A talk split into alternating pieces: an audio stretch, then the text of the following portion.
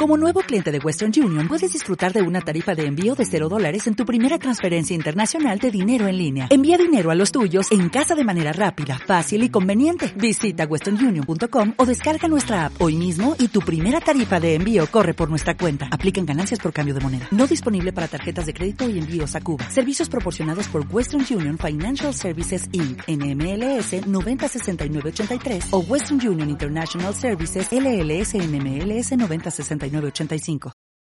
Cabildeo presenta Informe Especial con Amalia Pando. Hola, un saludo cordial para todos ustedes, pero en particular para Alejandro Almaraz, un amigo y compañero al que estimo y respeto muchísimo y que se encuentra en huelga de hambre desde hace 17 siete días en la ciudad de Cochabamba. La víspera, Almaraz eh, y em, una que le hemos uh, reproducido en este espacio, haciendo algunos uh, comentarios, aseveraciones, en fin, a propósito del debate político de coyuntura en aspectos en los que mm, no siempre coincidimos, en otros coincidimos, en un debate que a mí me parece muy útil, muy positivo y que pues saludo que mm, Alejandro me haya honrado con esta polémica que tiene que ver con el qué hacer en esta coyuntura. Eh, algunos aspectos que menciona Almaraz y que me gustaría comentar en esta oportunidad. Empiezo por la última parte de la intervención de Almaraz que tiene que ver con la movilización ahora para eh, poner en vigencia el 21F, es decir, hacer respetar el voto de ese referéndum, lo que significa inhabilitar electoralmente a Evo Morales. Almaraz eh, plantea y dice que eh, no propone nada del otro mundo, sino una movilización como la que se desarrolló el año pasado con los médicos como columna vertebral y que terminó con la derogación del Código Penal. Es decir, una movilización que no es de 24 horas y se acabó, sino una movilización permanente con un objetivo claro, con una, una movilización que no vaya a parar si no es hasta la victoria. los comités cívicos y el CONADE que se reunieron últimamente en la ciudad de Cochabamba aprobaron un plan de movilización. En este plan de movilización, cuyo objetivo es la defensa del 21F, no mencionan la huelga general ni el bloqueo de caminos, pero eh, está claro que estas medidas están en el horizonte de esta propuesta. Eso es lo que quisieran, podríamos decir, esto es lo que quisiéramos en general, pero ¿por qué los comités cívicos y el CONADE no proponen, no lanzan de entradita una huelga general? Porque simplemente no se puede, porque simplemente el sentido común, el, el sentido político y lo que se puede apreciar en las calles, pues es que de momento no se puede lanzar una huelga general, una medida de esa magnitud. Eh, quisiéramos ¿no? Eh, que hubiera habido una respuesta de esa magnitud eh, hace un mes cuando el Tribunal Electoral habilitó a Evo Morales. Y la pregunta es, ¿por qué solo la respuesta fue de 24 horas? Pues porque la fuerza alcanzó solo para un paro de 24 horas y subrayo el solo, entre, lo pongo entre comillas, porque em, hacer un paro de 24 horas de esa magnitud em, eh, fue magnífico, fue un esfuerzo impresionante porque además fue un paro a nivel nacional, no solo en la sede de gobierno, sino que abarcó al país entero, capitales, provincias, en todos los pueblos, hubo eh, manifestaciones, hubieron bloqueos, en fin, pero la fuerza no ha dado para más. Ahora, no es lo mismo derogar el Código Penal que derrocar al gobierno de Evo Morales. Y alguien dirá, pero es que nadie propone derrocar al, al, gobierno de Evo Morales. Es que eh, eh, intentar ahora inhabilitar a Evo Morales pasa por derrocar a Evo Morales. A ver, la habilitación del binomio oficialista es pues la pieza esencial de un proyecto político, ¿verdad?, cuya, eh, cuya perspectiva es perpetuarse en el poder. No es una pieza secundaria, no es una pieza que se pueda reemplazar, no es una pieza que se pueda eh, transar, negociar, postergar, no. Es el paso sine qua non para el proyecto de eh, quedarse en el poder a través de fraudulentas elecciones nacionales y que la dictadura eh, salga de eh, unas urnas manipuladas.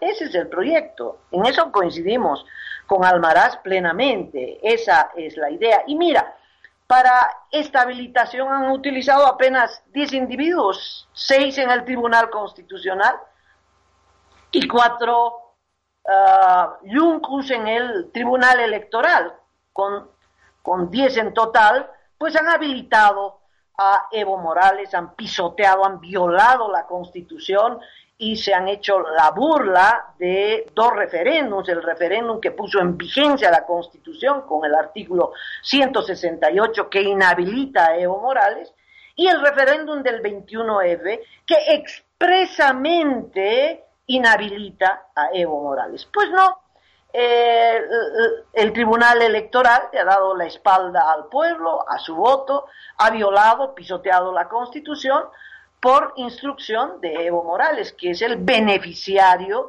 de estos delitos constitucionales. Este binomio es en sí el fraude constitucional.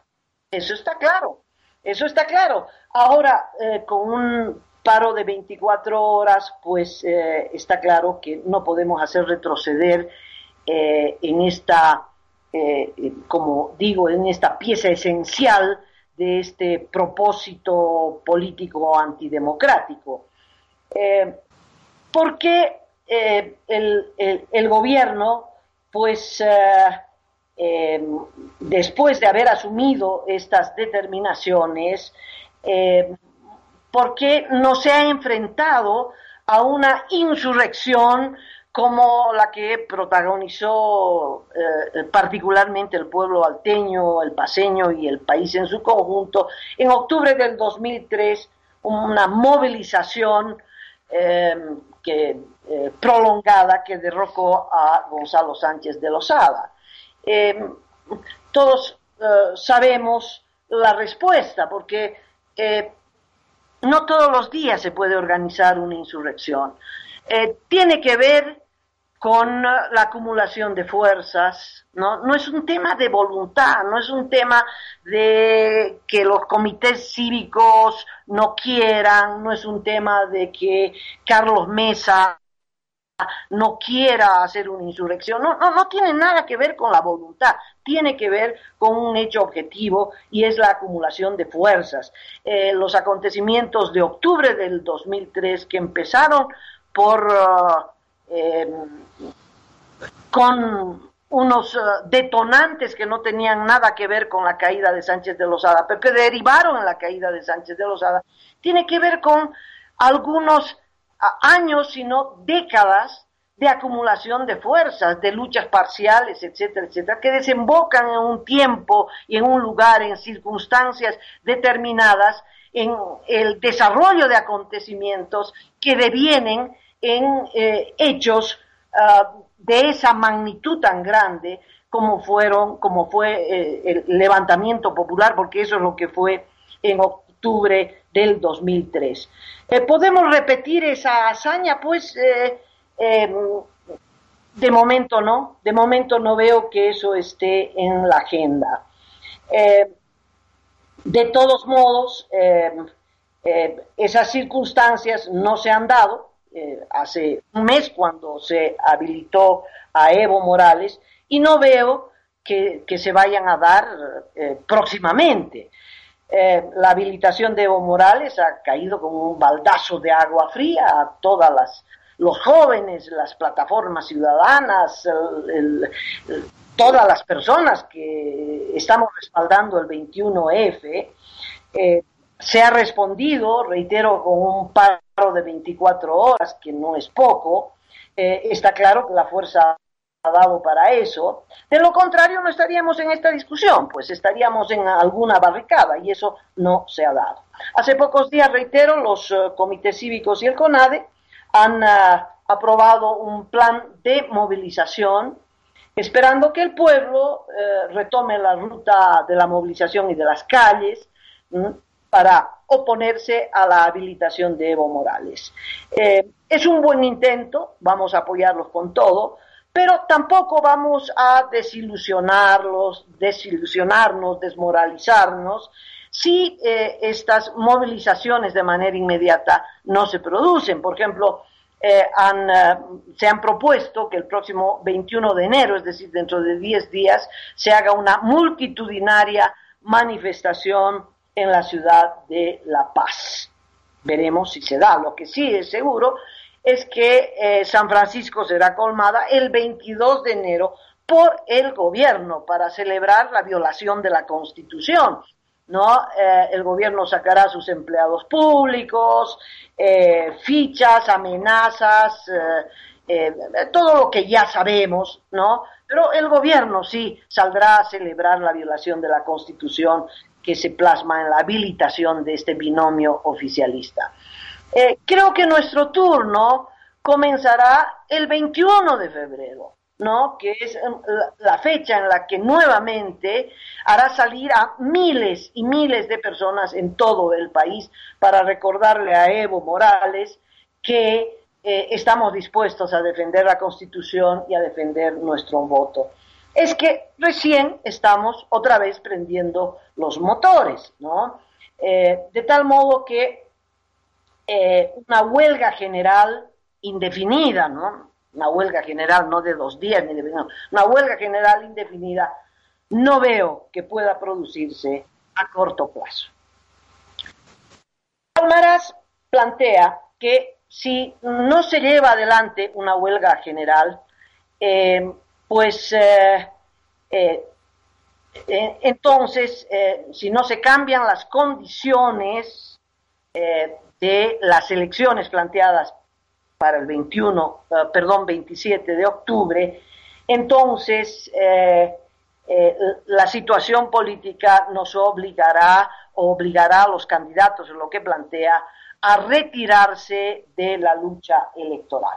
Eh, Almaraz plantea que él no se va a retirar de la huelga de hambre, es decir, que el propósito de la huelga de hambre es presionar para unificar a los comités cívicos, a CONADE, con los candidatos de la oposición, le hace Carlos Mesa, para que en esta, eh, en esta, llamémosle, dirección unificada, eh, esta esté eh, encargada de convocar a esta huelga general o a esta movilización permanente que, eh, reitero, yo no creo que hayan condiciones de llevarla adelante. Ahora, ¿qué tal que Carlos Mesa, candidato, ¿verdad? Eh, junto con los comités cívicos y con convoquen, le hagan caso al Maraz y convoquen mañana mismo a una huelga general y que nadie les haga caso. Por favor, sería un desastre político, nos quedaríamos sin comité cívico, sin CONADE y sin candidatos. Es un desastre porque no tiene que ver con la voluntad, no tiene que ver con,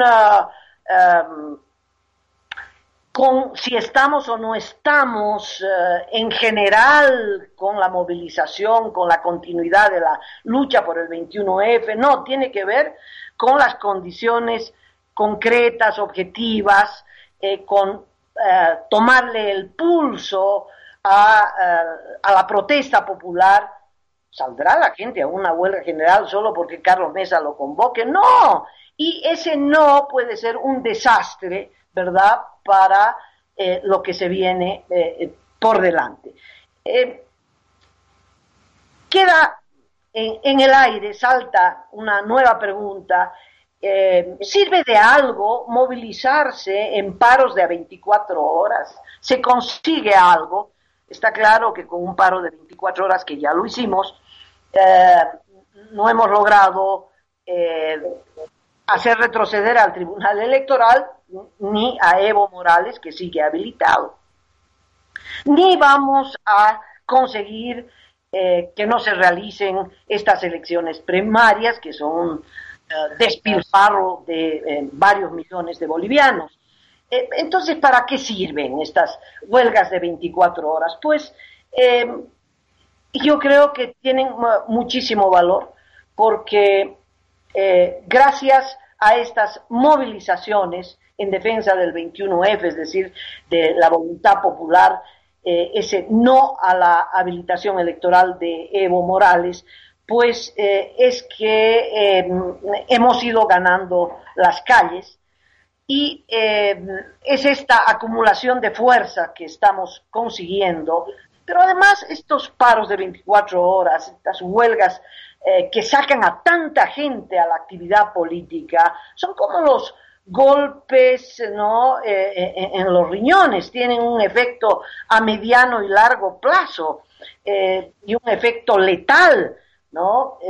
el gobierno, gracias a esta movilización, que no ha conseguido un triunfo aplastante, pero ha logrado desgastar al gobierno, desprestigiarlo, evidenciarlo. Creo que a nadie, a nadie eh, eh,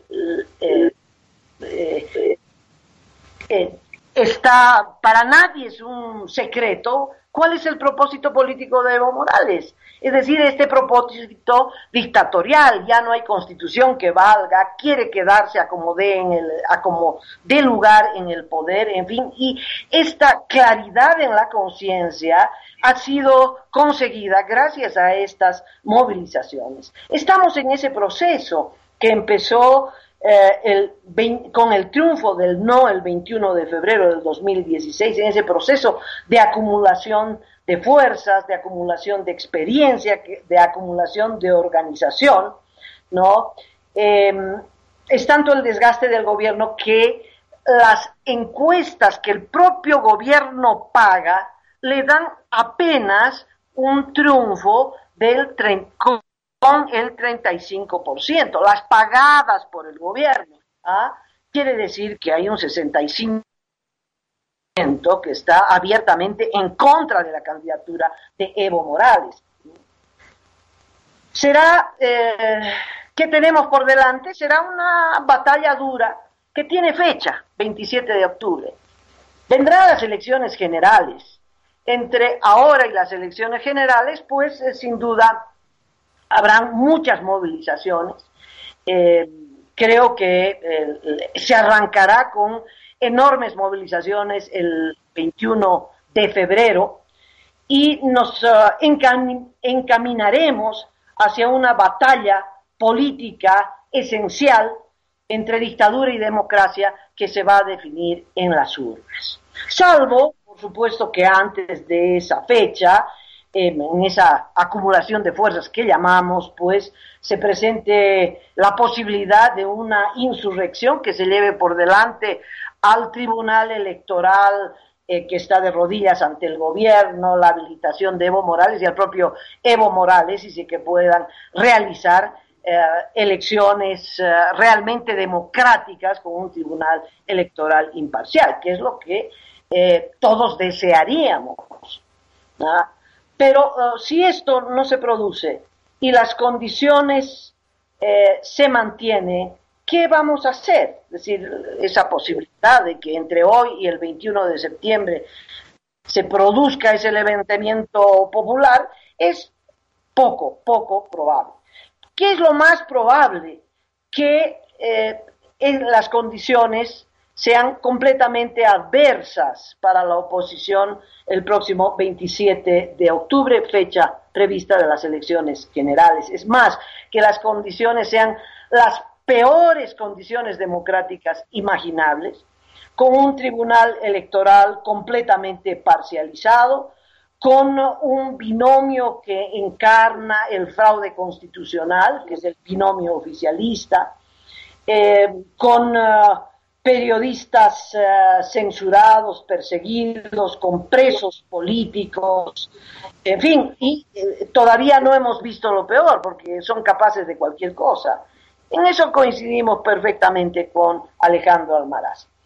Ahora, la conclusión, Alejandro Almaraz, y en esto eh, discrepamos, dice que si no podemos cambiar las condiciones de eh, las próximas elecciones, es decir, que si se tienen estas condiciones antidemocráticas, pues no tenemos que participar en esas elecciones. Y los candidatos de oposición, o el candidato de oposición, tiene que renunciar, tiene que renunciar, porque de lo contrario será avalar el fraude electoral, porque Evo Morales no va como un ingenuo a ese proceso electoral a ver si gana o si pierde, no, él va a ganar, él va a ganar, hará todo lo posible para ganar y entre las cosas posibles están realizar un fraude electoral, voltear los resultados, eh, eh, cambiar eh, las actas electorales, en fin, todo lo que hacen para hacer un fraude electoral, hacer votar a los muertos,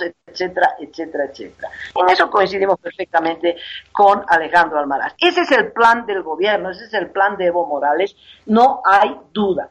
Entonces, Alejandro dice, si se mantienen en esas condiciones, no hay que participar. No podemos avalar ese fraude electoral y para recibir el apoyo internacional para que la comunidad internacional diga, ahí está Evo Morales, dictador, no podemos participar en esas elecciones. ¿no? Yo digo, Alejandro, por favor, no le pida a Mesa que renuncie a nada, por Dios, sería sepultar políticamente a Mesa. Y yo creo que el objetivo no es sepultar a Mesa, sino sepultar a Evo Morales, ¿no? Y eh, yo le digo, a pesar de las adversidades, que coincidimos plenamente cuáles son, y creo que podrían haber otras peores, ah, hay posibilidades de ganar. Hay posibilidades de ganar.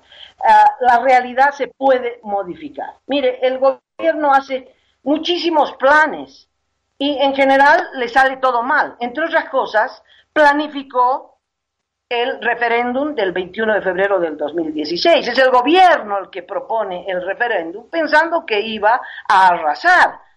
Y en ese referéndum también hizo fraude y a pesar de eso ganó el no.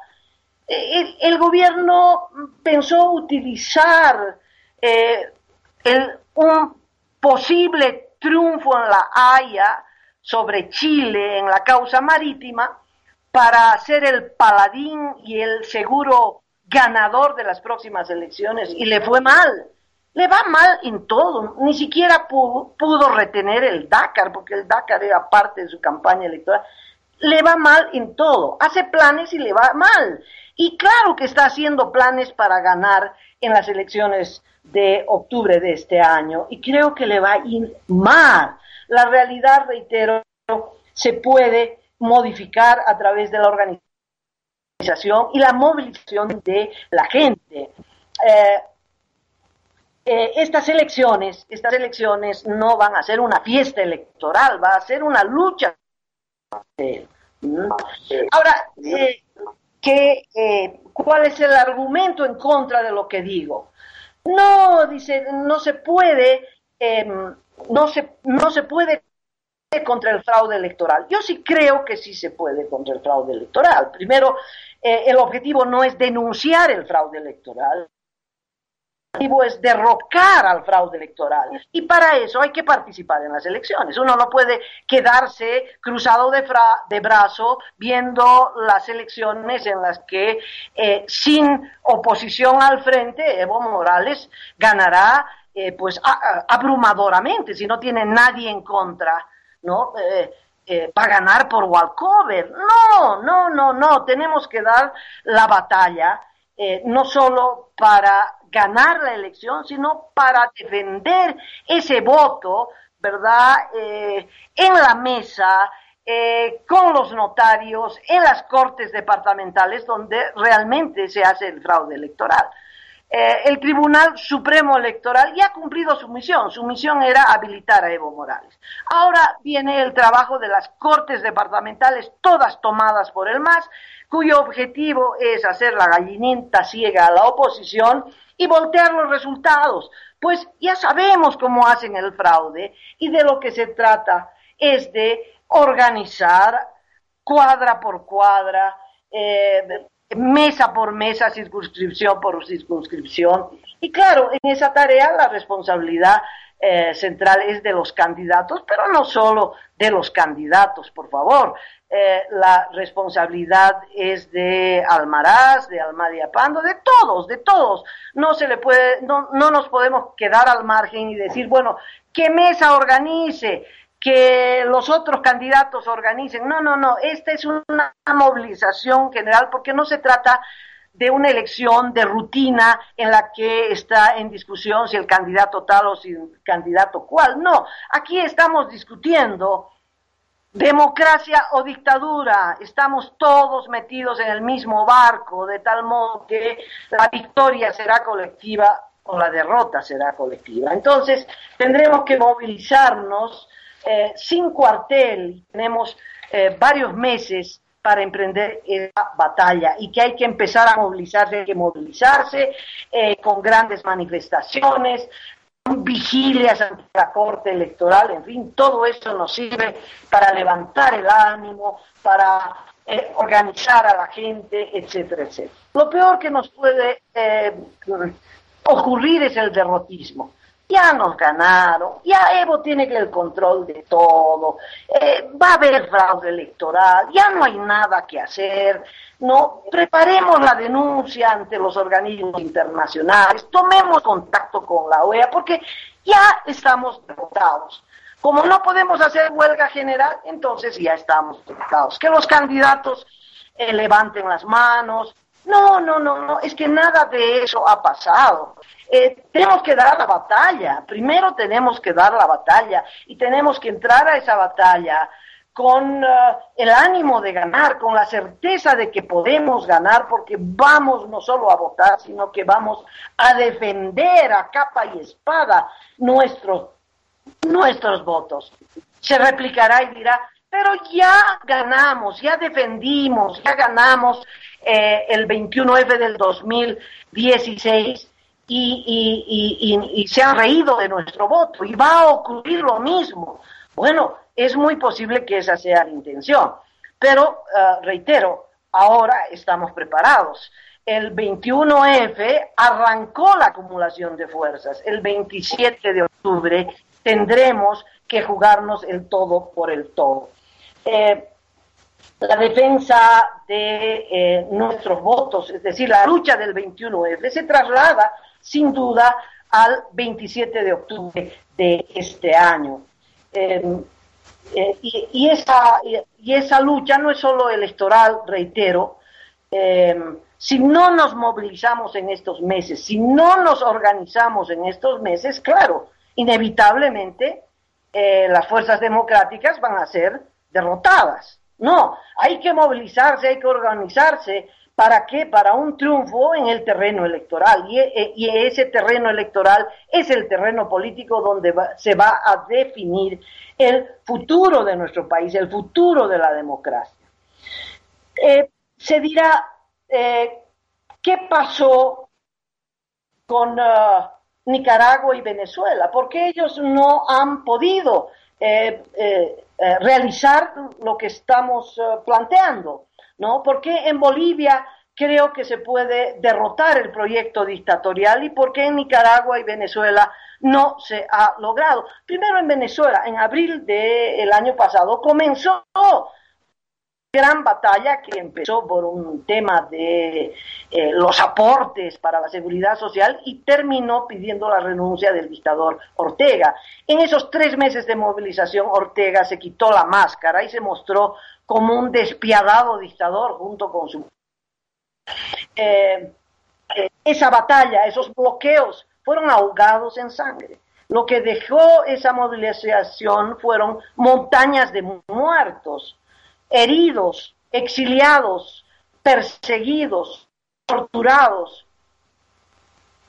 Ortega logró imponerse. Es que en una batalla frente a frente es muy difícil, no imposible, pero muy difícil lograr un triunfo. Es decir, el triunfo de octubre del 2003 es realmente excepcional. La norma es lo ocurrido en Nicaragua. Cuando el pueblo se levanta pidiendo la renuncia del gobierno, normalmente es aplastado y ahogado en sangre. Y lo propio, bueno, lo propio ha ocurrido en Venezuela. ¿no? Eh, en, Venezuela, después de varios triunfos y de que la oposición se eh, unió y ganó la mayoría, ganó dos tercios en la Asamblea Nacional, es decir, en el, en el eh, Congreso, luego las luchas callejeras también fueron ahogadas en sangre, también 300 jóvenes asesinados. Hay ah, documentación que, que respalda que el régimen mató a ocho mil personas, está, eh, es parte de la acusación ante la Corte Penal Internacional, la cantidad de no solo estudiantes, militares torturados, detenidos, asesinados, en fin. Esa derrota física ha llevado pues a una estampida política eh, que ha sido aprovechada por la dictadura para imponer una asamblea constituyente, para adelantar las elecciones, para eh, salir triunfante de esas elecciones, porque no había oposición, no había nadie, eh, además con medidas antidemocráticas terribles como la de vetar a los candidatos, la Asamblea Constituyente la que decidía quién era candidato y quién no era candidato. Bueno, lo concreto es que esa derrota se traduce en que dos millones y medio de ciudadanos han salido de Venezuela escapando del hambre y de la represión y se calcula que podría llegar este año a 5 millones. Eso es una derrota muy grande, ¿no? Eh, a pesar de eso, pues ahí está. Maduro ha sido posesionado como dictador, un aislamiento internacional, pero por Dios, nosotros no estamos en esa situación. Ah, el pueblo boliviano no ha sido derrotado, al revés, estamos avanzando, hemos ganado las calles, estamos a la ofensiva eh, y, tenemos una eh, fecha, un escenario político en el que podemos ganar, ¿no? Las fuerzas populares están intactas, no tenemos 300 muertos, tenemos la fuerza y, tenemos meses por delante para organizarnos y movilizarnos. Entonces tenemos que sacar la conclusión de Venezuela, no podemos dejarle al pueblo boliviano sin alternativa. El próximo 27 de septiembre habrán elecciones. Nos guste o no, habrán elecciones. Bendito sea, habrán elecciones. Tenemos la posibilidad de sacar a Evo Morales del poder. Tenemos la posibilidad de ganar en ese proceso electoral. Eh, y en esa contienda, en esa elección, no podemos decirle a eh, el pueblo boliviano que va a ir a las urnas, que está frente a las urnas, eh, sabe que los candidatos se han retirado. No, no, no, va a haber fraude y qué pena, usted no tiene por quién votar. O vota por Evo Morales o vota en blanco y entonces Evo Morales será ungido como dictador eh, después de un cómputo electoral donde no aparezca la oposición. No, por Dios, no podemos hacer eso. Hay que pelear contra el fraude dentro del proceso electoral. Donde encontremos el fraude tenemos que hacer una batalla, una movilización, en fin, eh, reitero, no podemos decirle al pueblo boliviano no tenemos opción, porque hay opción hay opción y entonces esa opción es la que tenemos que respaldar para derrotar definitivamente a Evo Morales. Bueno, eh, inmediatamente surge el otro argumento. Ah, pero si eh, gana la oposición, al igual que el 21F, Evo Morales no va a reconocer ese eh, resultado. Evo Morales va a simplemente eh, anular las elecciones y, San se acabó, ¿no? Es posible, pero ese es otro escenario político. Es decir, lo primero que tenemos que hacer es ganar las elecciones y después veremos, ¿no? Como las fichas de ajedrez, ¿Qué, ¿qué, va a hacer Evo Morales? Primero vamos a ganarle las elecciones, vamos a ganarle al fraude electoral.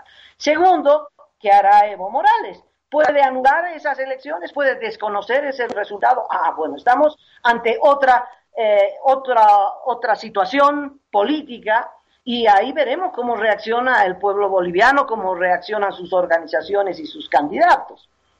Para cerrar, yo solo quiero eh, recordar que en 1951 se realizaron unas elecciones fraudulentas, súper fraudulentas, y que a pesar de ese fraude ganó entonces eh, el, MNR, que, era una eh, joven organización política con aires revolucionarios. Y el presidente de entonces, Mamertu Goitia, desconoció los y anuló esas elecciones. A eso se llamó el mamertazo. Por ahí Evo Morales eh, opta por eh, otro mamertazo, el evaso. Es posible. Bueno, ¿qué pasó eh, el 51? De manera inmediata, la gente no salió a la calle a defender su voto. El que tuvo que irse a Buenos Aires fue el candidato ganador, Víctor Paz Estensoro. Se fue al exilio. Pero mesecitos después, el 9 de abril del 52, se produjo la gran revolución de esa época que dio la vuelta al país. Eh, la segunda más grande revolución social América Latina después de la mexicana. Eh, en fin, eh, la gente no salió de manera inmediata, pero meses después hizo una revuelta para defender su voto y así fue, porque lo primero que eh, hizo la revolución del 52 es entregarle el poder al, gana, al candidato ganador meses antes y Paz Estensoro asumió el gobierno. Eso lo sabe Alejandro Almaraz perfectamente. Entonces, sí, la gente, la gente va a salir, la gente no va a dejar que le roben la elección. Eh, ya aprendió el 21F y creo que el 27 de octubre no va a dejar que le roben otra vez su voto. No sabemos cuál será el curso de la historia, pero tengamos la certeza de que hay una batalla en la agenda, una batalla que dar y una batalla que ganar. Nosotros no tenemos opciones, o ganamos o ganamos, está en, juego, está en juego la democracia, de tal modo que nos tenemos que jugar el todo por el todo. Y eh, cuando el pueblo toma una decisión, pues no hay fuerza que lo pare. Y la decisión del pueblo es que Evo tiene que irse. Ese es el significado profundo del 21F. Y ese significado va a estar en la mesa de discusión, en la batalla política, el próximo 27 de octubre. El próximo lunes, posiblemente Alejandro Almaraz quiera hacer una réplica y este espacio pues está a su disposición. Esperemos que sí, queremos oír la réplica porque esta es una discusión, eh, además de apasionante, muy importante para todos nuestros oyentes. Muchas gracias. Cabildeo presentó Informe Especial con Amalia Pando.